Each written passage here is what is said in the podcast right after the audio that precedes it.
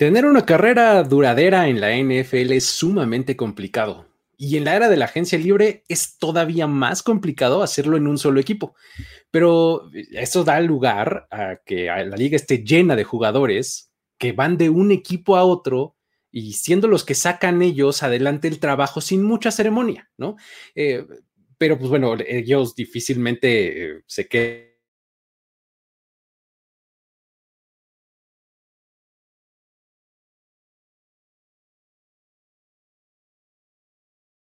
no vemos, pero que es importantísima, ¿no? Sus actuaciones en el campo, aunque suelen tener destellos de grandeza, que son lo que lo mantiene relevantes, rara vez son estelares de forma sostenida, ¿no? Y eso provoca que los equipos se nieguen a retenerlos por largos periodos, lo que da lugar justamente a la figura del journeyman, un jugador lo suficientemente bueno para asegurar una larga permanencia en la liga, pero no tanto como para ganarse uno o más contratos de largo plazo en un mismo equipo. Hoy vamos a mencionar algunos nombres destacados en esta categoría como Vinny Testaverde, Steve DeBerg y Josh McCown, por supuesto. Todo esto aquí en historias de NFL para decir wow, anécdotas y relatos de los protagonistas de la liga. La NFL es un universo de narrativa, testimonio, ocurrencia y memorias que nunca, nunca dejan de sorprender y todas las reunimos aquí. Historias de NFL para decir wow, wow, wow, wow, wow, wow, wow. Con Luis Obregón y Miguel Ángeles es. Bienvenidos a todos, muy buenas noches eh, a los que nos ven en vivo o buena la hora, la que sea en la que ustedes estén consumiendo este contenido. Mi nombre es Luis Obregón y me acompaña como siempre Miguel Ángeles. Es. ¿Cómo estás, amigo? Bien, mi estimado, la verdad bastante bien. Aquí ya listo para platicar de estos Journeymen. Que la verdad es una historia, es una idea maravillosa, porque de hecho creo que llegó en algún momento como un comentario de. Creo que sí. Ajá, si mal no recuerdo, llegó como un comentario de hablen de los Journeymen, y de verdad, qué gran idea. Exacto, sí, sí, sí. Es, es, un, este, un tema padre porque eh, siento yo que los Journeymen en la NFL son como esta. Eh, como esta especie justo que mantiene vivos a los equipos, a la liga en general, ¿no? O sea, porque hay, eh, en algunas ocasiones hemos platicado de cómo las carreras pueden durar muy poquito, ¿no? O sea, dos años y medio, tres.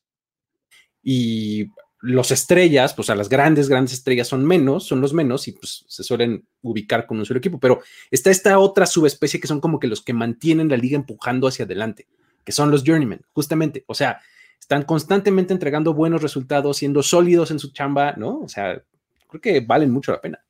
Sí, es, una cosa rara porque son lo suficientemente buenos para mantenerse en la liga, pero no son tan buenos como para mantenerse en un mismo equipo. Entonces es como una especie como de maldición y bendición. Es como de, es mi bendición y mi maldición. Exacto. Está bien bien, extraño. Y justamente podríamos eh, empezar, pues por eso, ¿no? Em, empezar como describiendo o definiendo o, viendo qué onda, cuál es el criterio que utilizamos nosotros en este espacio para llamarlos así, ¿no? Eh, eh, en realidad hay que, o sea, cuando estaba yo poniéndome casi, casi etimológico y lingüístico y demás, este, encontré que hay una, hay una palabra que es tal cual, journeyman, que equivale como, pues haz de cuenta como que acá en México les decimos al personal de construcción que les, decimos maestro, ¿no? O sea, normalmente en una construcción hay maestro y ayudante, ¿no? O sea, son como duplas, ¿no? Entonces el maestro es el que tiene como un grado de preparación un poquito mayor, ¿no? O sea, que ya se sabe un poquito más su chamba y pues, ¿no? Entonces, a esos se les puede llamar journeyman en inglés, ¿no? Y equivale, o sea, si, si quieres hacer esa traducción, puede funcionar, ¿no? O sea, porque pues son tipos que pues son este trabajadores además que se contratan eh, como por proyecto, por así decirlo. Básicamente. Y, sacan la chamba, la sacan muy bien, ¿no? Entonces, ese puede ser uno. Sin embargo, creo que vale más la pena tomar el otro significado, que es de, que viene como de journey, como de viaje, ¿no? De, de trayecto, ¿no? Entonces, este, pues, un jugador viajero, ¿no? Por así decirlo, ¿no? Entonces, como, como ya lo decías, pues es un jugador que saca la chamba de manera decorosa, ¿no? En el campo, ¿no? pero que no le alcanza para recibir un contrato multianual o mucho menos para ser renovado, ¿no? Con un contrato multianual, ¿no? Lo que lo lleva a mudarse a una y otra y otra ciudad, a uno y otro equipo, e incluso a una y otra liga, ¿no? Como, como vamos a ver en algunos de los casos que vamos a ver. sí, ¿no? Digo. Sí, la, la verdad hay, hay, muchas historias y de hecho hay muchísimos jugadores que han vivido así. Es más, en las líneas, en estos linieros ofensivos, defensivos, vas a encontrar un montón de jugadores que van pasando de un equipo a otro, van brincando, sobre todo en las bancas. Ajá. Así como que si vas, vas checando los rosters, de repente un cuate que estaba en la banca de un equipo este año, al siguiente ya pasó a otro, y en dos años va a estar en un equipo diferente, y ahí van a andar rolando, pero este... Esos, son los que más hay, ¿no? Muchísimos. Sí, pero obviamente sería un programa aburridísimo si les contamos de puro cuate que nadie conoce. sí, está, complicado, ¿no? Decirte que fulanito de tal este, estuvo en el segundo equipo y luego en el tercero y luego en el segundo otra vez, ¿no? Les vamos a platicar de Cosme fulanito y pues nada, así de pues, pues nada que ver. Nos vamos a centrar en jugadores que tienen cierto grado de fama y posiciones un poquito más llamativas. Sí, claro. Y vamos a darle un poco de spotlight a, tres historias específicas que, este, que se centran en los tres son corebacks y vamos a mencionar algunos otros este, un poquito más de pasada, ¿no? Pero esos tres corebacks este, son, eh, pasan el corte que pusimos totalmente de forma arbitraria, eh, pero pues que algún, algún criterio teníamos que tener, ¿no? Vamos a seleccionar a jugadores que tengan más de cinco equipos en su haber, ¿no? Y que además, obviamente, hayan sido titulares en algún momento, ¿no? O sea, como... Por supuesto. Pues, como ya decía, si vamos a hablar de puro suplente, pues la lista sería interminable y aburrida, además. Sí, queremos comentar que hicimos una encuesta con todo el staff de Primera y Diez para definir Journeyman y al final agarramos lo que nosotros decidimos. Exacto. Eh, les dijimos cuando tengan su programa, ustedes deciden. Ya ustedes deciden este, cómo lo hacen. Exactamente. En este aquí decidimos nosotros, ¿no? Pero acá mandamos nosotros y hacemos lo que queremos. Perfecto, ¿no? Entonces, entonces, ¿por qué no comenzamos con estas este, eh, historias, Mike? Vamos a platicar de, este, de tres corebacks, ¿no? Claro, y tres grandes, de verdad, de verdad, este, grandes historias. Porque bueno, vamos a empezar con Vini Testaverde, ¿te parece? Venga, por supuesto. Un jugador que yo recuerdo perfectamente bien, de verdad. Porque aparte era como el jugador al que siempre hacía referencia de que era muy malo, pero siempre estaba ahí. Es que esa es la definición, o sea, esa es otra definición que puedes tener de Journeyman. O sea, todo el mundo dice, este güey es malísimo, pero se la pasa encontrando chamba. Entonces no es tan malo. Chamba. ¿No? Y bueno, vamos a arrancar con explicando que Vini Testaverde no siempre fue ese, ese sinónimo de jugador malo. De hecho, fue un jugador bastante popular a nivel colegial. Él, él, jugaba en la Universidad de Miami, que pues en esas épocas era un, programa poderosísimo. Y curiosamente él fue suplente de, Vini, de Bernie Kosar, que también fue famosísimo en la NFL, allá con los Browns. Y de hecho, en su último año como, como, como jugador colegial, él fue el titular sea, tuvo como suplente de Bernie Kosar un par de años y luego fue el titular. Y nada más hay que decir que en su único año como titular ganó el Heisman. Andé, andé. No era cualquier más pelele. más para en, en un año así de voy a ganar el Heisman en un año, no necesito más para ganarlo. Y ahí estuvo. De hecho, fue tan bueno el año de Vini Testa Verde que fue la primera selección de draft en el 87, o sea, la primera selección global. Exacto. Y se lo llevaron los Tampa Bay Buccaneers, que tienen una suerte que para qué les cuento. para agarrar jugadores así. Obviamente, pues pasó por mil equipos. La, vida de Vinny Testaver estuvo lejos de ser lo que se esperaría de una primera selección global. Ganador de Heisman, además. ¿no? imagínate más, ganador de Heisman, primera selección de draft, viene de un programa súper importante a nivel colegial. ¿Qué puede malir sal? Exacto, sí, sí, sí, totalmente. Pues todo salió mal. Nada más para recapitular rápidamente, jugó en los Buccaneers, en los Browns, en los Ravens, en los Jets, en los Cowboys, regresó a los Jets, pasó a los Patriots y terminó con los Panthers. Era, eh, en algún momento, era, me acuerdo, el, chavo así de este, de Bill Parcells, ¿no? Ah, por supuesto. A donde iba Bill Parcells, iba Vini Testaverde. Y esa es una de las claves para, para, un, para un jugador de estos de Journeyman. Caerle bien a un coach. Exacto. porque si el coach va cambiando de equipo, te va jalando, porque te sabes el sistema. Exacto, conoces bien el sistema y listo. Conoces la filosofía del coach. Miren a Tim Tebow. Pregunten a Tim Tebow. ¿No? Por supuesto, y van a ver, y, bueno. Lo más divertido es que llegó a los Buccaneers y estaba marcadísima su carrera por los errores. En el 88 lanzó 35 intercepciones.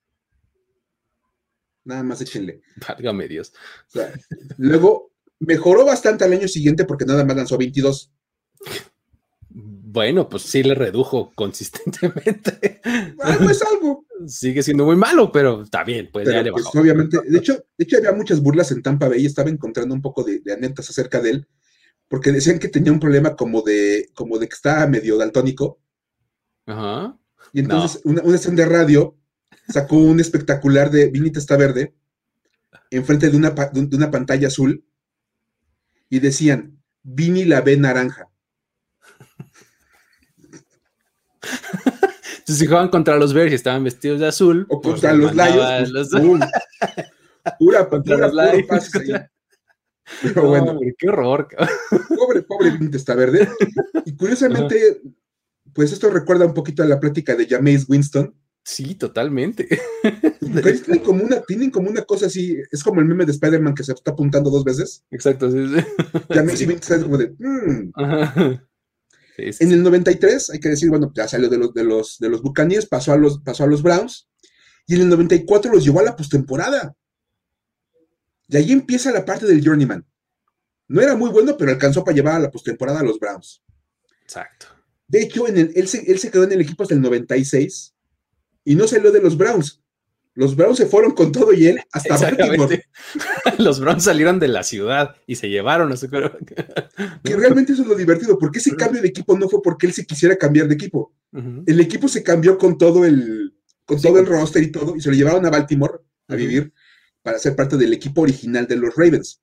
De hecho, esa es la típica historia para que digan wow y la cuenten a sus amigos.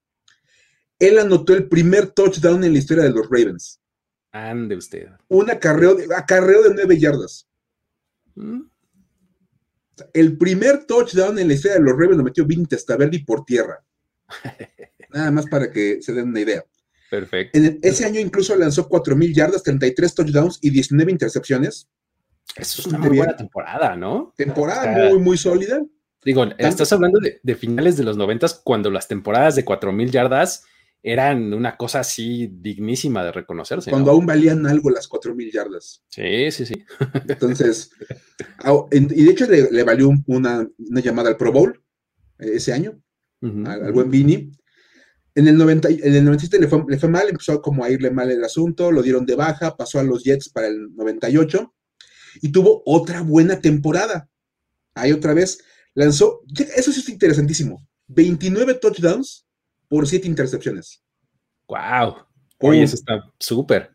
buenísima temporada. Sí, Aparte de que tuvo un rating de 101.6. Y otra vez fue llamado al Pro Bowl. O sea, estuvo, ahí fueron como sus dos momentos más estelares de está verde. Ya luego, bueno, eh, pasó un año en Dallas, regresó a los Jets, ahí como que anduvo, ya empezó como a rebotar más en la liga, de como de un año aquí, un año acá. De hecho, otro momento histórico para Vinny Verde es que él lanzó el último pase de touchdown de un Monday Night transmitido por ABC. Ah, cuando, claro, cuando el, Monday Night pasaba en ABC, claro. el Monday Night pasaba en ABC y hubo un momento que se acabaron las transmisiones, era el último partido. Y el último touchdown que se lanzó en, televisión por ABC de, Monday Night lo lanzó Vinny Verde. Bien tiene sus memorias interesantes, no todo fueron cosas negativas para Vini. Por lo menos icónico, ¿no? O sea, sí hay ciertos separadores en la historia de la liga que puede estar él ahí presente, ¿no? Si, checas mínimo esos libros de trivia, aparece un par de veces. Sí, o sea, ¿quién anotó los primeros puntos de los Ravens? Vini está verde. ¿Quién lanzó el último pase en Monday Night en ABC? Vini está verde. No, oye, está bueno. y bueno, curiosamente ese partido, además de todo, lo jugaba, fue, entre Jets y, Patriots, y, tuvo que entrar por New England Doc Flurry. Uy, Doug Flutie, claro. Ajá, ajá. Marcando la primera vez que se enfrentaban en un partido dos corebacks de 40 años. Qué chido. Súper. aparte también tuvo esa, historia bien está verde. Ajá. Y bueno, ya terminó su carrera con los Panthers, ya tuvo un último año ahí con ellos. La verdad, jugó muy poquito con, en Carolina. Pero algo muy importante, lanzó un pase de touchdown con los Panthers y amplió su marca de 21 temporadas consecutivas lanzando al menos un pase de touchdown. 21 temporadas, oye, está súper bien. jugó 21 años en la NFL y en cada temporada lanzó al menos un pase de touchdown. eso es una muestra cuando menos de longevidad y de durabilidad. y es que insisto, de verdad, es, esos son los mejores journeyman, que son súper sólidos, o sea, eh, sólidos aunque discretos, ¿me explico? O sea, como que no, no son espectaculares. Tienen sus momentos, como ya dijiste, o sea, tuvo un par de temporadas súper buenas, ¿no? Y que probablemente son las que le hayan comprado más tiempo de vida. ¿no? Ah, totalmente, totalmente, porque era como de igual y la otra. Así son los Journeyman, exactamente. O sea, te dan un dulcecito y dicen, no, es que sí, de verdad voy a confiar en él. Es más, lo digo honestamente, ¿por qué está Ryan Fitzpatrick en Washington? Exacto, exacto. Porque la confianza en que puede dar un año decente otra vez, ahí está. Exacto. Y eso es lo que mantiene vivos a los Ryan Fitzpatrick de la liga y a los Josh McCown y a los Vinita Verde. Exacto, sí, sí, sí. La pura fe de que puede dar un año bueno más. Sí, que va a tener un stretch de tres partidos que te va a acabar metiendo a playoffs o algo por el estilo. Y bueno, nada más para acabar la historia de Vinita Verde, se retiró después de año con los Panthers. Su último partido, casualmente, fue contra los Buccaneers. Ah, qué poético. Así, de verdad, como hasta para que todos derramemos una lagrimita. Aunque realmente pues no jugó nada, más que salió a, poner rodilla en tierra en el partido y ya ahí terminó su participación en el encuentro. Está bien, ¿no? Pero también fue muy, muy emocionante. Simbólico, simbólico, ¿no? Simbólico, se retiró enfrentando al equipo que le había seleccionado 21 años antes y pues la verdad es que. 21 años. ¿Qué digo? O sea, de verdad, un, prueba que llegó en el 87 y se retiró en el 2007. Sí. Sí, está De verdad, impresionante. Y uno, uno que es igual de impresionante y que no es un nombre tan famoso y tú nos vas a platicar un poquito más de Luis, es Steve DeBerg. Sí, también otro, otro de estos este, journeymans consumados, ¿no? Así que dices, este, de verdad, eh, andaba por todos lados y, lo hacía igual, decente, ¿no? O sea, no, es un nombre que, te venga de inmediato a la mente, este, si eres un aficionado, digamos que de la época de los, ¿no? Por acá o algo así. Sin embargo, Steve DeBerg fue realmente uno de los suplentes más, más, más famosos en los 90, ¿no?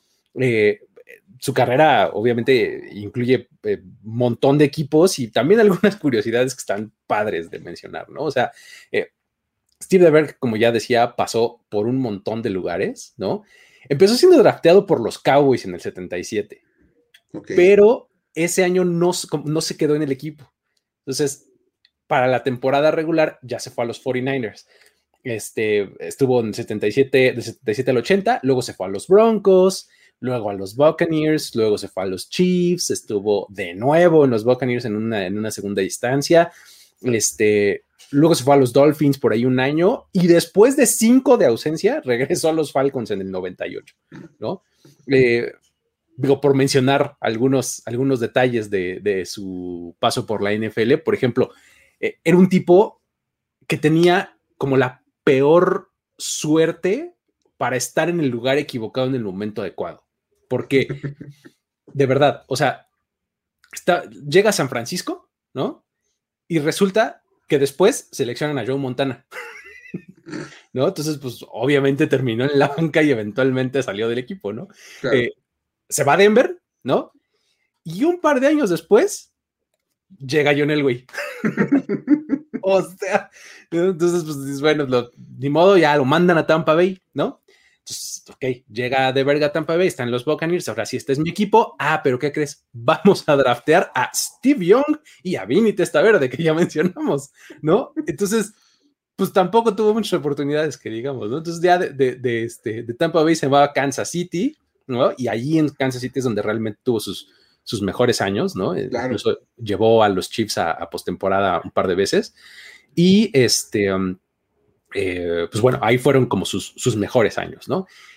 Entre las curiosidades y uno de sus momentos, eh, de esos separadores que también podemos mencionar, como lo hicimos con, con Testa Verde, es que él era el coreback titular de los Dolphins en aquel juego de Thanksgiving eh, contra los Cowboys, en donde el Leon Lett ahí se resbala en la nieve y toca el balón y toda esta tragedia este, griega. Steve DeBerg era el, el coreback titular de los Dolphins en ese juego, ¿no? Este... No, me hubiera, no hubiera acordado de Si me hubieras preguntado quién él, jamás me hubiera acordado. Por supuesto que tampoco, ¿no? De hecho, de ese partido solo me acuerdo de eso. ya, ¿no? Por supuesto. Em, como les decía hace rato, es que eh, se retira en el 93, ¿no? Después de haber estado con los Dolphins ese año, justamente, en el, partido de, ese de Thanksgiving. Y eh, regresa a la NFL cinco años después, en el 98 y todo esto para unirse con Dan Reeves, ¿no? Eh, en, los Falcons, ¿no? Entonces, cuando llega ahí a los Falcons, eh, llegó a jugar incluso en vez de Chris Chandler en, un partido contra los Jets, ¿no? con esto fue titular en un juego a los 44 años, imagínate. Wow. ¿No? Este, y pues bueno, a pesar de que fue suplente pues, prácticamente toda su carrera, eh, o la gran mayor, eh, mayor parte de su carrera, lanzó para más de 34 mil yardas. Entonces, no fue una, cosa menor y pues la verdad es que Steve DeBerg es, es un tipo que, siempre estaba presente en la década de los 90 en algún lado, ¿no? Y, además, eh, ahora que estuve buscando fotos y todo, siempre tenía cara de espantado. Me di cuenta de eso. Siempre tiene como cara de que, algo le va a pasar o algo, ¿no? como de susto. Como, ¿qué estoy haciendo aquí? sí, sí, sí. bueno, ese fue Steve DeBerg. Y dirás, la, mala suerte, ¿no? Como de estar en San Francisco y a, los años llega Joe Montana. Y te vas a Denver y llega John Elway. Y te vas a los Bucks y llega Steve Young y llega Vince Verde. Entonces, es muy, muy mala suerte. Ahora, de repente puedes ser journeyman y estar ahí, y, o puedes tener también como tu habilidad para encontrar el camino del journeyman. Por supuesto. puedes elegir la vida de journeyman y encontrar la manera de llegar. Y el mejor ejemplo, Luis, lo vamos a tener que platicar entre los dos porque esta historia es larguísima y compleja, es la de Josh McCown. es el journeyman por excelencia, por definición. Sí, totalmente. De verdad. Nada más hay que decir que la, regla es que tenían que tener mínimo cinco equipos. Ajá. Él tuvo 12 en la NFL y jugó un año en la UFL. Exacto. en total en su carrera jugó en 13 equipos. Este, hay, una, hay una foto buenísima que, que, encontré. Es que yo me acordaba de esa foto y tenía que encontrarla, nada más que está poco usable, la verdad. Este, es de un artículo que él mismo publicó en The Players Tribune. Ubicas este, este, sitio en donde los jugadores este, escriben de vez en cuando una carta o un artículo o un lo que sea. En 2019, cuando salió de los Jets, escribió una carta como diciendo que ya se iba a retirar, según él, ¿no? Entonces, este, en una de las imágenes que utilizaron ahí, salió como su man cave y se ve que pues está su pantalla y, todo alrededor del cuarto, todas las paredes, están todos sus jerseys de todos los equipos. Es una foto padrísima, muy, muy padre. Y también recuerdo que, que sus hijas y con unas amigas decidieron ir en un Halloween, cada una de una versión distinta de Josh McCown, como el McCownverse. Acá está, mira, lo tengo por acá. Ahí está. Sí, sí, sí. Y es que justo es, un tweet que él puso en, en, su cuenta este, diciendo que pues, cuando eh, tu hija tiene eh, día de jersey en la escuela y no tiene suficientes amigas para utilizar todos los jerseys de su papá. Porque ahí nada más están ocupando siete. Sí, no, y, aquí, esto, este es un tweet de 2016. sí, 2016, ¿no? Entonces, y ahí dice, les están faltando dos. Espérate, pero todavía le faltaban equipos en ese momento a Josh McCown. Le faltaban dos de los jerseys que estaban en, en, la casa y más los que iba a juntar después. Sí, exacto. Porque juntó tres más, hay que decirlo. Ajá, ajá. Es que es maravilloso. Nada más para enlistar, jugó en los Cardinals, en los Lions, en los Raiders, estuvo una pretemporada con los Dolphins, pasó a los Panthers, luego en los Catford Colonials, equipo famosísimo de la USFL, todo el mundo recuerda. Estuvo una pretemporada con los 49ers, pasó a los Bears, a los Buccaneers, a los Browns, a los Jets, a los Eagles, y el año pasado estuvo en los Texans. Todavía. Todavía. Un par de meses en los Texans. Yo te les contamos cómo acabó el tema de los Texans, porque aparte tiene una historia hasta para decir, güey, de su fin de, estancia con los Texans. Sí, y digo, cuando, cuando ves cómo llegó a la liga, o sea, él fue una selección de tercera ronda en, en 2002, ¿no? En ese draft fue el cuarto coreback elegido. Los primeros tres fueron David Carr, Joey Harrington y Patrick Ramsey. Yo hubiera querido cualquiera de ellos tres tenido la, mitad de carrera que tiene Josh Haber durado la mitad del tiempo en la NFL. ¿No? Sí, o sea, de verdad. Y ahora, eso también te dice qué mal año para seleccionar coreback, ¿eh? Sí, qué horror. sí. Espantoso. Y bueno, hay que decir que en el dos, cuando llegó a, los, a los Cardinals, pues tuvo poquitas chances de jugar porque estaba de suplente de Jake Plummer. es como una cosa ahí que pues, no tenía muchas chances. Fue suplente de Jeff Blake, imagínense nada más, como andaban. Era, una mala época para Josh McCown. Y luego en el 2004 se volvió titular de los Cardinals y nada más fue titular nueve partidos, tuvo marca de 4 y 5, porque al año siguiente trajeron a Kurt Warner. No, pues ya. Sí, ya era, el, era el Kurt Warner ya este post Rams, este campeón de Super Bowl. era Kurt Warner. Sí, ya, ya. Entonces, pues ahí estuvo.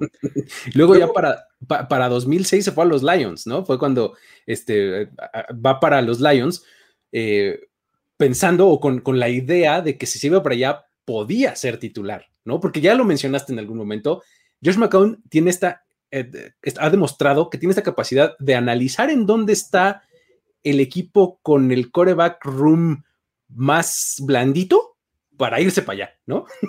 Sí, por supuesto. se va a los Lions y resulta que John Kidna le gana el puesto, ¿no? Pero lo más impresionante es que no se queda ahí la situación porque en Detroit se prueba como receptor y tiene snaps y jugadas relevantes y recepciones registradas en partidos como receptor. Nada más hay que aclarar una cosa, lo probó en su tercer año como profesional, no a los 34 cuando ya estaba jugando béisbol, nada más aviso, ¿eh? Después de 10 años de haberse retirado. ¿No? Sí, es, es, divertísimo porque sí tuvo un par de jugadas ahí de una recepción de 15 yardas, una cosa y iba a tener una de 31, pero se la regresaron por castigo. pero, Además en el centro del campo, o sea, bien, o sea, dices, oye, ¿no? Sí, por supuesto, la verdad estuvo, estuvo interesante su estancia, pero bueno, pues al final del año pidió ser cambiado y lo mandaron a los Raiders.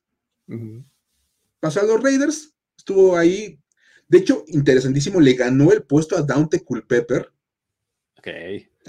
Ahí, como que pues tuvo un poquito más de competencia y pues jugó nueve partidos con los Raiders y terminó con marca de 2 y 7. Ese es el problema con, con McCown, fíjate, que nunca en, sus, en sus estancias, nunca tuvo una, una estancia ganadora, ¿no? O sea, es sólido, es este, va a sacar un poco las castañas del fuego, estabilizar el barco, pero difícilmente va a ganar juegos. Ese es el asunto con este muchacho, ¿no? Pero bueno, después de ahí, eh, en 2008 se va con los Dolphins, ¿no? Una vez más pensando que podía quedarse con la titularidad porque estaba John Beck y Chad Henney en ese roster. Pero la habilidad para identificar malos cuartos de corebacks. Exacto, sí, ¿no? El problema fue que lo acabaron cambiando en la pretemporada a los Panthers. No, no alcanzó a llegar, ¿no? Al, este, a la temporada regular y este, se va a los Panthers en donde eh, fue suplente prácticamente en todos los juegos, ¿no? Y fue hasta 2009 que entró en lugar de Jake Delhomme, que en ese momento este, pues, era como ahí el, el, manda más, en un partido en la semana 1. Entonces, pues obviamente cuenta como que eh, Delhomme fue titular en la temporada 2009 en los Panthers, ¿no? Y este, en ese partido completó uno de dos pases para seis yardas y que se me lesiona la rodilla y el pie en la misma jugada. Y pues de ahí lo, lo colocaron en el IR, ¿no? y se acabó su vida en Carolina. sí, sí, De hecho, bueno, al final pues, pasa en el 2010 a la USFL, no, la UFL, UFL nada más. UFL, sí, sí, sí. UFL, la United Football League, Ajá. con los Hartford Colonials, y pues hay que decir que, e, e incluso se dice que los Bears le hablaron en aquella época, y que él dijo, no, voy a privilegiar las repeticiones, y que ya di mi palabra de que voy a jugar con, con Hartford, antes que una oportunidad más en la NFL. Ándele. Un hombre de palabra, un hombre sincero, como ya no hay en este mundo. Ahí estaba Josh McCown, siendo honesto con todo el mundo y dijo, me quedo en Hartford en vez de ir a pelear a los Bears por un puesto que quién sabe si me gane. Exacto. Y de ahí se pasó un año, estuvo un año en la, en la OFL, una liga que no duró mucho, y pasó a San Francisco. Esto es maravilloso firmó con los Niners el 17 de agosto del 2011. Ajá. Lo dieron de baja el 3 de septiembre. o sea, estuvo como dos semanas, ¿no? Como 15 días. ok. Pero oficialmente fue parte de los Niners. Se pudo quedar con. Tiene su jersey colgado ahí. su jersey. Sí, sí, sí. Luego, ya en, en ese mismo 2011, ya fue cuando se fue a los Bears y tuvo algunos momentos interesantes ahí, ¿no? Este, de repente era titular, de repente backup, etcétera. Este, eh, sobre todo, digo, estaba detrás de Jay Cutler, era en la época en donde Jay Cutler estaba como titular, pero pues ya sabemos que Jay Cutler era medio inconstante a veces, que se lesionaba y que no sé qué, entonces eran los momentos en donde estaba eh, eh, McCown, ¿no? A cargo del equipo y se quedó ahí hasta 2013. ¿no? Ahí fue cuando este, se fue, ¿qué fue? A los, eh, Buccaneers. Ah, exactamente. Ah, sí, justamente. 2014. Que lo más divertido es, vean esto, de alguna manera convenció a los Buccaneers de darle un contrato por dos años y 10 millones de dólares. es que te digo, cabrón. O sea, eso, hacen los journeymen. No era un gran coreback, pero qué bárbaro, qué bueno era vendiéndose. Exacto. Porque los, y es más, los Buccaneers le, metieron ahí unas, unas, cláusulas por aparición en playoffs. Ajá. Que contaban para 5 millones más. No, pues Era un contrato muy bueno para la carrera que había tenido Josh McCown. Claro. Lo mejor es que terminaron la temporada 2-14. Okay, y él tuvo marca de 1 y 10 como titular. O sea que hay que decir que básicamente los Bucks ofrecieron dinero que sabían que nunca iban a pagar. Exacto, exacto, exacto. Ah, sí. Oh, uh. oh no, sí, llegas a postemporada. No, pues 5 millones. Es más, te damos acciones del equipo, güey. Exacto. Tengo una bodega llena de monedas de oro. Te doy la llave, tú tranquilo. Va a ser tuya cuando ganes el Super Bowl. ¿No? Sí. Entonces, bueno, lo más divertido es que firmó por dos años, pero nada más jugó uno porque lo cortaron. Pues, ¿cómo no? ¿Se acabó 1-10 como titular?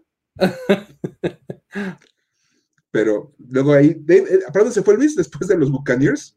Eh, luego de ahí se fue a los Browns. Este, entre 2015 y 2016, ¿no? Estuvo ahí con ellos.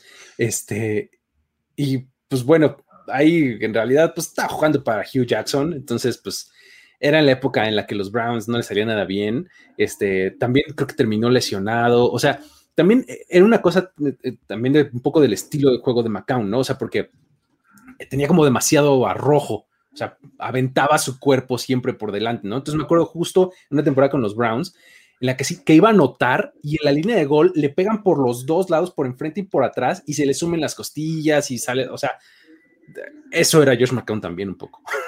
Sí, tenía, tenía un poquito de, como de valentía a la hora de aventarse.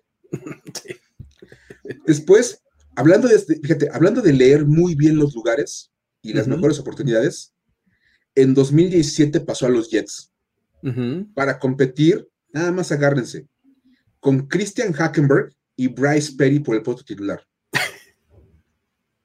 Muy alta la vara no estaba, ¿verdad? Vio literalmente avenida abierta y dijo, aquí voy a agarrar una chamba.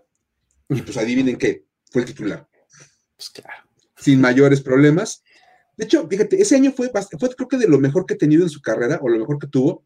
Lanzó para 2.926 yardas con 18 touchdowns y 9 intercepciones.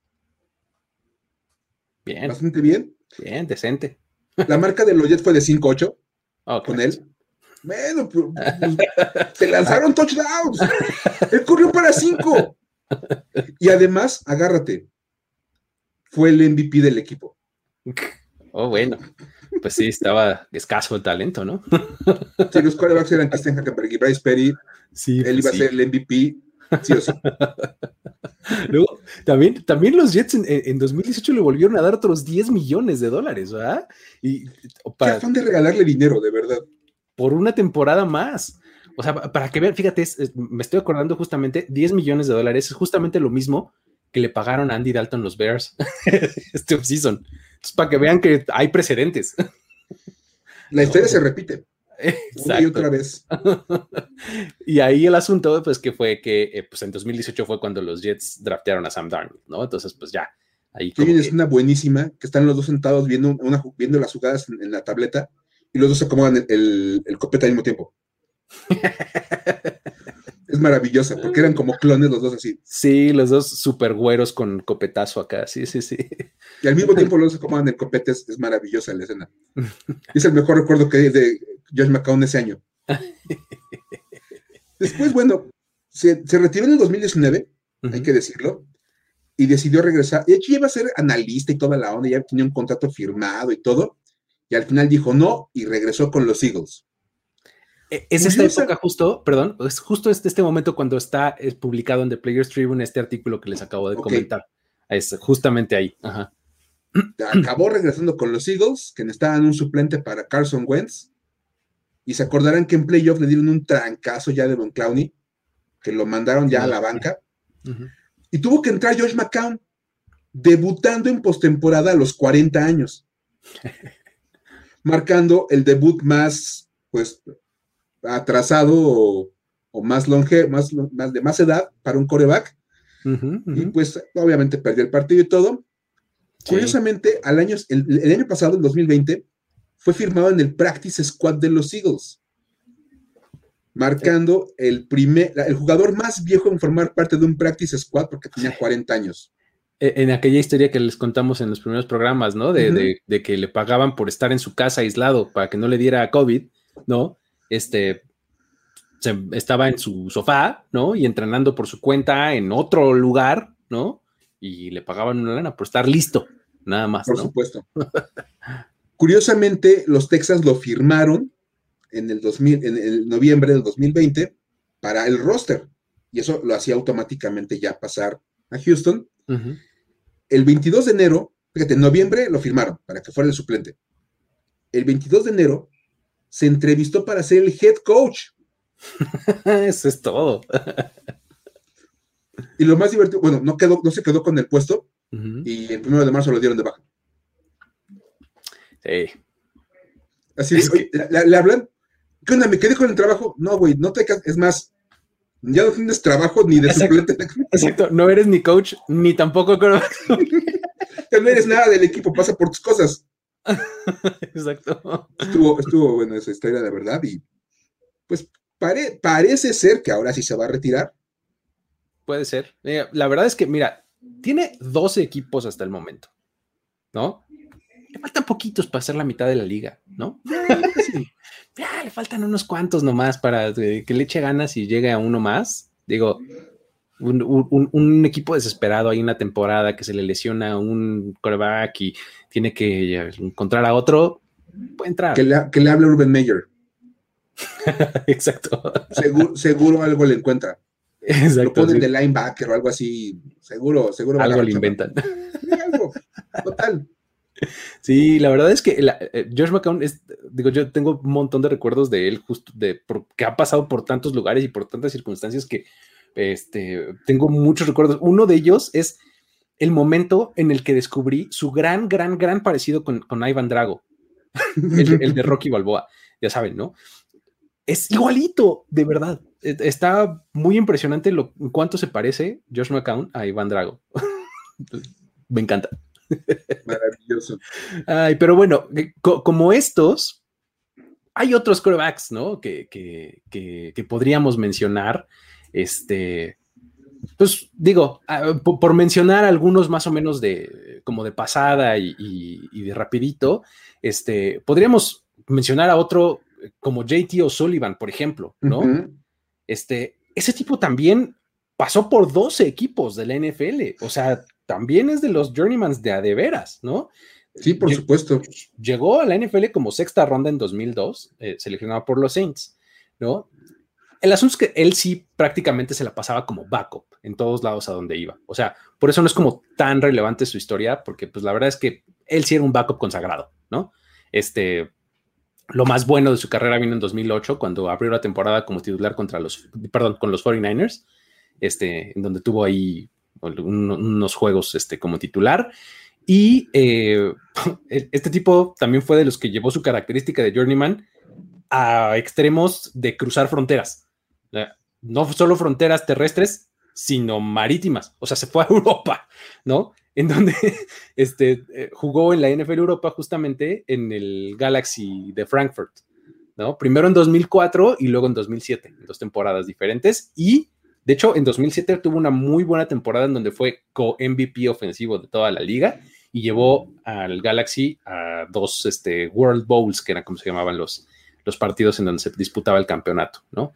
Al final de su carrera, eh, terminó en la CFL, ¿no? Y este, estuvo ahí en la temporada 2012 eh, con los eh, Rough Riders y eh, ahí era en realidad, imagínense que era el tercer coreback, ¿no? Y ya estaba, este, estuvo activo todo, el, todo la, temporada, pero solamente participó en un encuentro, ¿no? Eh, la verdad es que JT Sullivan lo, tengo yo muy, mucho más presente porque tiene un canal de YouTube buenísimo que se llama The, Quarterback School.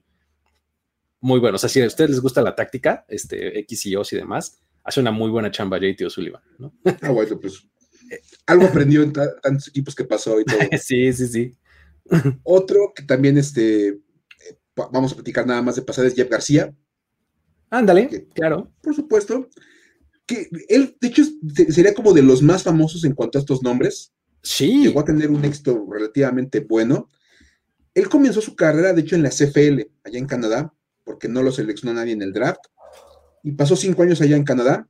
Luego regresó al NFL en el 99 y pasó por siete equipos. Así sí cubre la, cuota. Sí.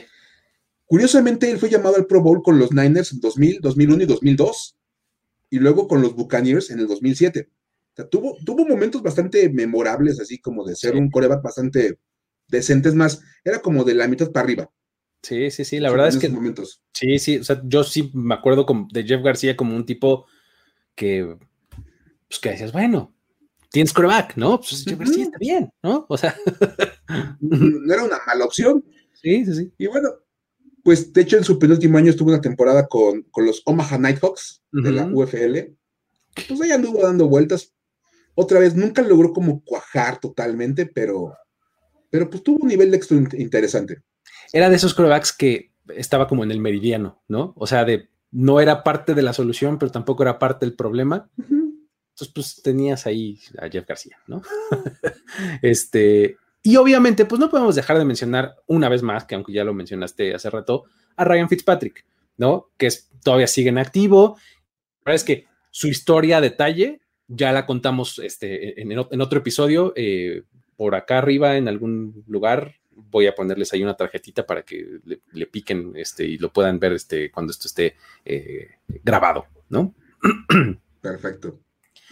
Ahora, no nada más existen journeyman corebacks, ¿no? También hay en otras posiciones, los corebacks pues, son como obviamente los más famosos y los más mencionados, ¿no? Entonces, ¿por qué no revisamos algunos, este, algunos nombres, pues en otras posiciones, ¿no? Un poco también de pasada. Y, me gustaría empezar con uno que la verdad ni me gusta, pero, pero se me hace un caso bien interesante, porque hasta medio gordo me cae, la verdad, ¿no? Siento que un tipo oportunista así tremendo, ¿no? Es LeGarrette Blunt. Este, LeGarrette Blunt eh, es este, eh, pues mira, llegó a, la liga, este, on drafted, ¿no? De entrada. ¿no? Eh, en 2012. Eh, sí, en, en 2012. Y de hecho, en 2012, primero se había palabrado con los 49ers, pero después dice, ah, no, ¿sabes qué? Eh, mejor me, ya me arrepentí y se va con los Titans, ¿no? Pasa por los Titans en la, en la, este, la pretemporada y empieza a peregrinar por cinco equipos muy pronto en su carrera, porque incluso antes de que comenzara esa misma temporada lo cortan y los Buccaneers son los que lo reclaman en waivers, ¿no? Entonces, de ahí en adelante pasó por todos lados, por los Patriots, por los Eagles, por los Steelers, por los Lions, por todos lados, ¿no? Y la verdad es que, pues era uno de estos corredores, este, pues digo, te digo, a mí nunca, nunca me encantó, tenían este, este estilo como muy, muy pesado de correr, muy en norte-sur, etcétera, y eso, pues, tenía un lugar, ¿no? En, los backfields por comité, en los equipos en donde estuvo, ¿no? De hecho, como dato curioso, Blunt, junto con Chris Long, además, formó parte de dos equipos campeones en años consecutivos. En los Pats de 2016 y en los Eagles de 2017 estaba LeGarrette Blunt, ¿no? Cierto. ¿No? Ese, ese, este, ese campeonato de 2017 le dio, de hecho, su tercer anillo de Super Bowl. Porque además ya había ganado otro en 2014 con los Patriots. Entonces, LeGarrette Blunt se la pasó por un montón de equipos este, de, la liga, seis en total, este, y ganó tres Super Bowls. no sé, como que son esas cosas que digo, ay, ¿por qué? sí, claro, y luego, luego alegan como LeSean McCoy que ya merece el Salón de la Fama porque tienen campeonatos. Exacto, sí, sí. LeSean McCoy dice, tengo dos títulos de Super Bowl, no jugó en ninguno, pero los tiene. sí, pues sí. Y de hecho también, también hay que decir que hay, jugadores que fueron estrellas, pero por alguna razón fueron journeymans. Exacto. Esa es, una categoría bien interesante también. y de hecho hay dos receptores que son ejemplos perfectos de grandes jugadores que nunca acababan de agarrar como, como nada, de, nada de apego con un equipo. El primero es Brandon Marshall, ¿Te acordarás de Brandon Marshall? Jugó en siete equipos diferentes. ¿Cómo? ¿Cómo o como en dos? Brandon Marshall pasa por siete equipos? Jugó en Broncos, Dolphins, Bears, Jets, Giants, Seahawks y Saints. Es más, tiene casi la misma cantidad de equipos que de llamados al Pro Bowl. Porque, porque jugó seis Pro Bowls. O sea, jugó seis Pro Bowls y jugó en siete equipos. En 2012 fue el Pro. Y ser el Pro es dificilísimo. Este sí está difícil, porque ser Pro Bowler no está tan, o sea, tienes que ser de los mejores, sí, está más fácil, ¿no? A veces te toca hasta casi de rebote ser Pro Bowler, ¿no? Ser el Pro, hay 22 titulares All Pro más un equipo especial, eh, o sea, por poquititos por temporada, es bien difícil ser el Pro. Y bueno, lo más que duró en un equipo fueron cuatro años. Y constantemente lo estaban cambiando porque había un problema. Se llevaba muy mal con sus compañeros. Tenía como la habilidad de veras para generar aversión en el locker y por eso lo acababan cambiando. Sí. Entonces, pues ahí estuvo.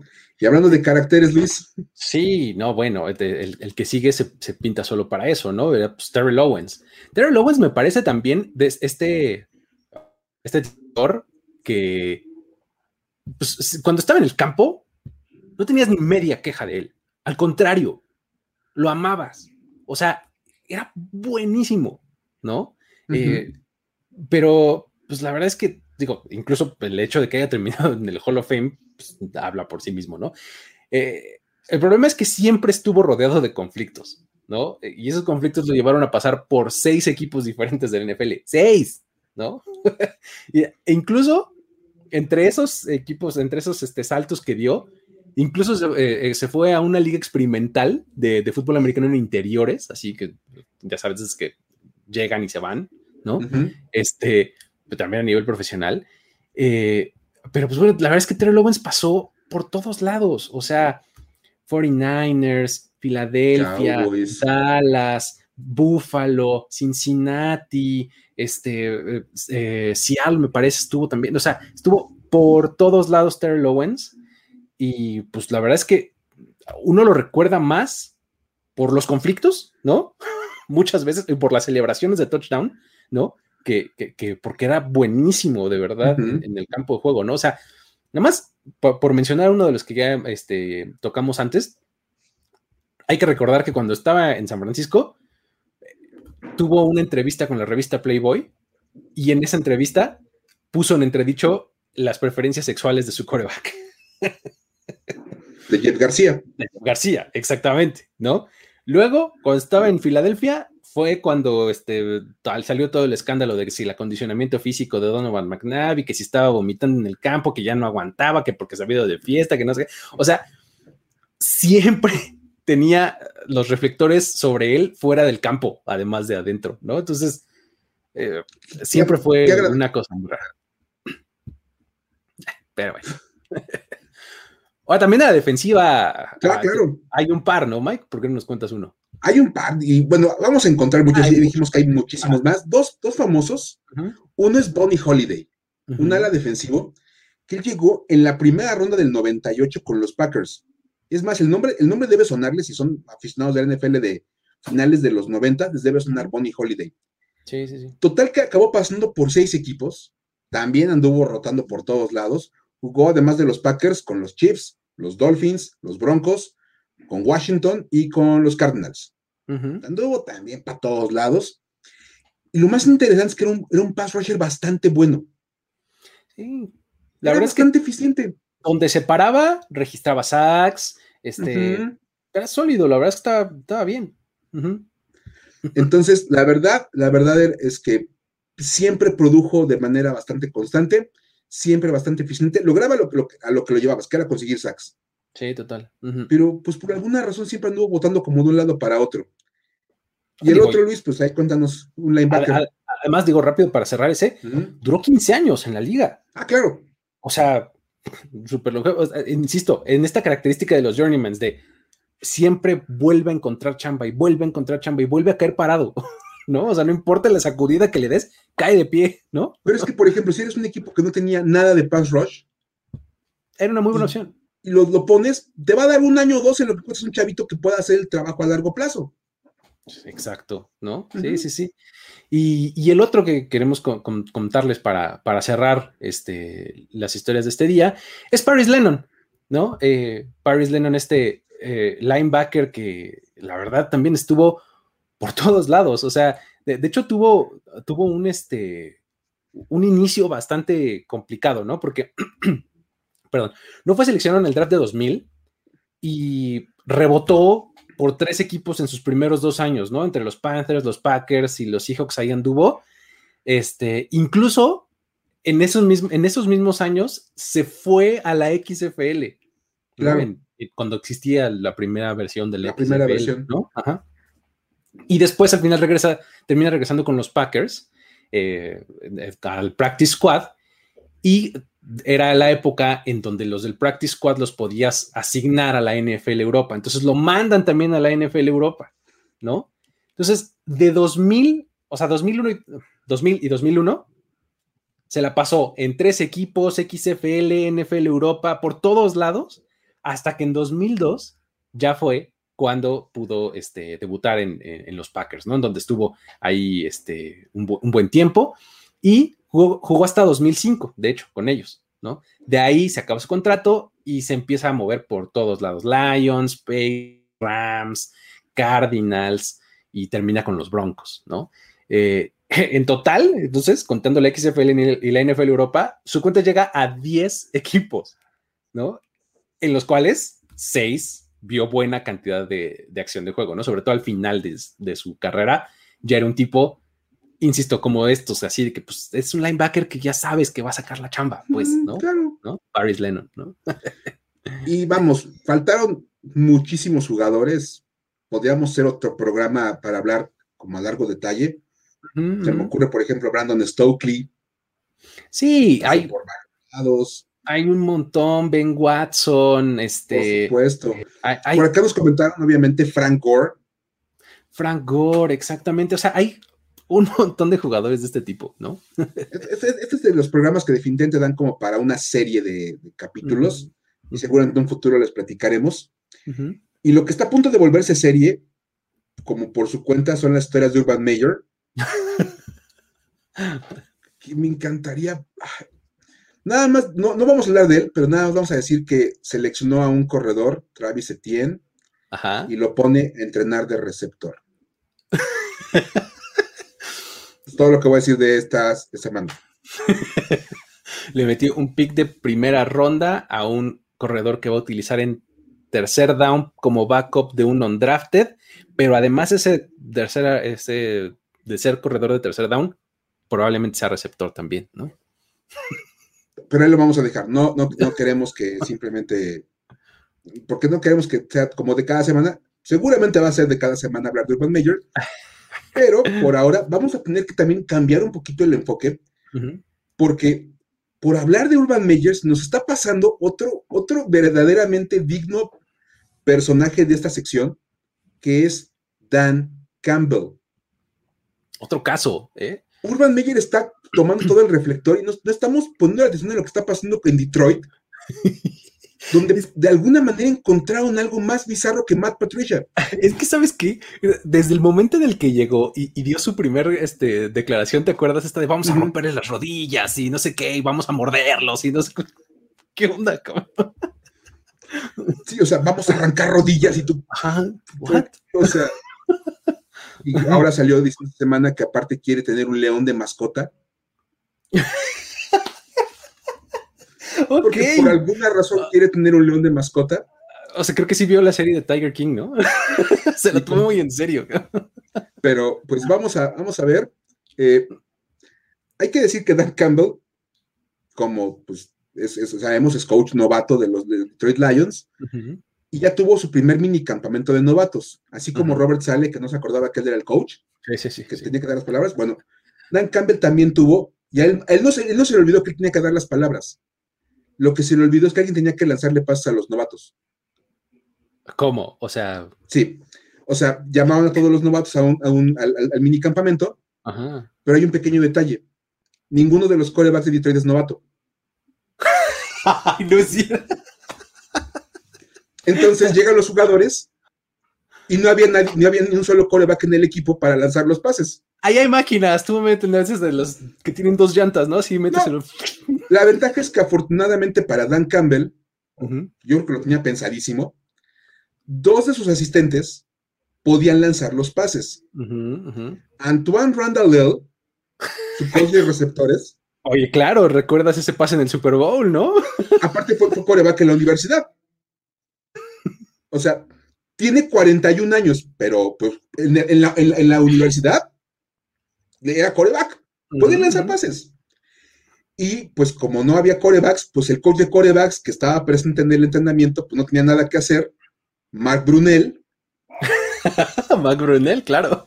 Mark Brunel, que todo el mundo recordará porque fue, uno de los mejores que han tenido los Jaguars. Sí, sí, sí.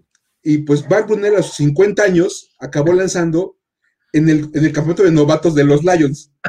Imagínate a tipos que podrían ser sus hijos, sin ningún problema. Por supuesto. Obviamente, pues para los 7 on 7 de los, de, los, de los novatos, pues no, no, era como muy, muy bien de ocupar a Mark Brunel. Y entonces ocuparon a otro asistente, por acá tengo el nombre, Tanner Engstrand. Ok, ajá.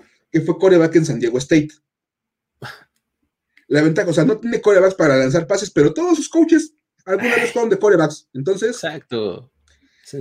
Y Cuando jugaban Tocho, ¿a quién iba de coreback? Tú vas, ¿no? Tú vas a lanzar en el, en el, training camp de los Lions, total. Ok. En lo que se puede integrar Jared Goff. Imagínense nada más. O sea, ¿qué te puedo decir?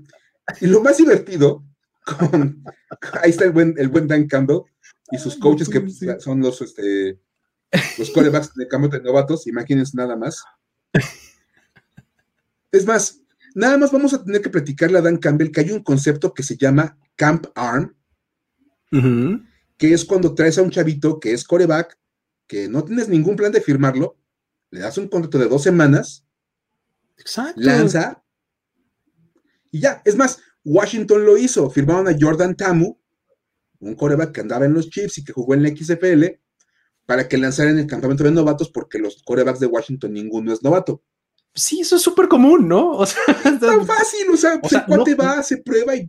No cada año drafteas coreback, o sea, pero para eso están los agentes libres, este, novatos, ¿no? O, no novatos, o sea, pues tú contratas a uno, le das, como dices, un contrato de dos semanas, de una semana, de un mes, de lo que sea, y le, le dices explícitamente, te quiero para esto y listo, y ya después vemos, obviamente eso sí, por supuesto, si vemos que lanzas muy padre, pues igual te damos chance en el training camp. Ajá. Y ya tan fácil, pero por alguna razón eso no estaba considerado. Pero después te acuerdas que también tuvo otro pequeño detalle donde no consideró cosas. El asunto no, puede ser, es que... Porque faltan cosas. Déjame contarte que durante unas entrevistas, Dan Campbell reconoció que tenía ganas de organizar entrenamientos en conjunto con otro equipo. Ves que es normal que de repente los, se juntan, entrenan y todo pero dice que cuando empezó a hacer las llamadas se dio cuenta que los equipos ya se habían organizado. Semanas atrás. Ah, o, sea, que les dijo, vénganse ahorita, no tienen nada que hacer. les habló como de, oigan, ¿qué tienen planeado hacer en dos semanas? Así que, oigan, ¿esta tarde están ocupados? Oye, el training camp, cuando, cuando lo arranques, ¿ya, ya pensaste con quién vas a entrenar en conjunto? Así de, sí, hace, hace dos meses ya agendamos con los Raiders, ¿no? Ajá. hace dos meses. Y dijo, bueno, la verdad es que sí, pues este, lo pensamos tarde. Sí, fallamos con esta. En inglés dijo, pues we struck out. Cometimos un strike, como de ah, béisbol. Abanicamos, pues ¿no? Abanicamos. Abanicamos. y, pues este, dice, pues es que todos ya estaban organizados. Bien raro. ¿Quién sabe? ¿Qué cosa? O sea, qué raro que se pongan de acuerdo con tanto tiempo. ¿Deberé yo de, anticiparme a las cosas? O sea, ¿me están diciendo que hay que planear las cosas con tiempo? No, ¿por qué? yo creo que no.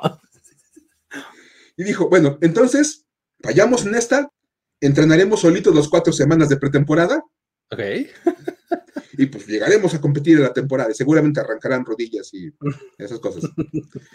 Entonces, sí, Urban Meyer merece muchísimo espacio en esta sección pero que tu coach no agende los entrenamientos en conjunto y se le olvide firmar un coreback para el, campamento de novatos, también se merece un enorme güey. y perdón el buen Jesús Niebla que siempre ve el programa y que dice que ya lo estamos espantando. Él es fan de los Lions. Sí, sí, sí. Y lamento este que sí te vamos a espantar. Mira, se, les fue Stafford y les llegó Dan Entonces no, no hay muy buena señal, pero pero así de, despidieron a, Matt Patricia, ¿qué puede salir mal después de esto? Y llega Dan Campbell. Me hablaban. Ay, pues bueno. Hasta ahí este, nuestras historias de, este, de esta semana. Muchísimas gracias, Mike, por haber contado aquí eh, estas anécdotas. Gracias a todos los que estuvieron acá este, en vivo platicando y, echando ahí relajillo en el, en el chat. También gracias a todos los que ven este contenido on demand aquí en este canal. Ya saben que pueden suscribirse, eh, activen las notificaciones para que este para que les avise cuando haya nuevos contenidos. Va a haber eh, buenas cosas durante este off-season, además de este programa que va a estar en este mismo horario todas las semanas.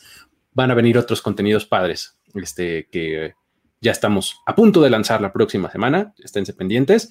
Y pues bueno, ya saben que también lo pueden descargar en formato podcast en sus plataformas eh, preferidas. Y pues yo creo que con eso pues nos despedimos, ¿no, Mike?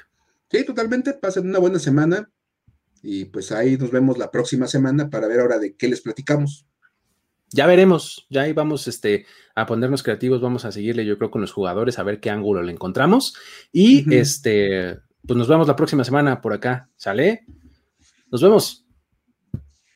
Esto fue Historias de NFL para decir wow, wow, wow, wow, wow, wow, Los relatos y anécdotas de los protagonistas de la liga directo a tus oídos. Con Luis Obregón y Miguel Ángeles C. Voz en off, Antonio Sempe. Una producción de primero y diez.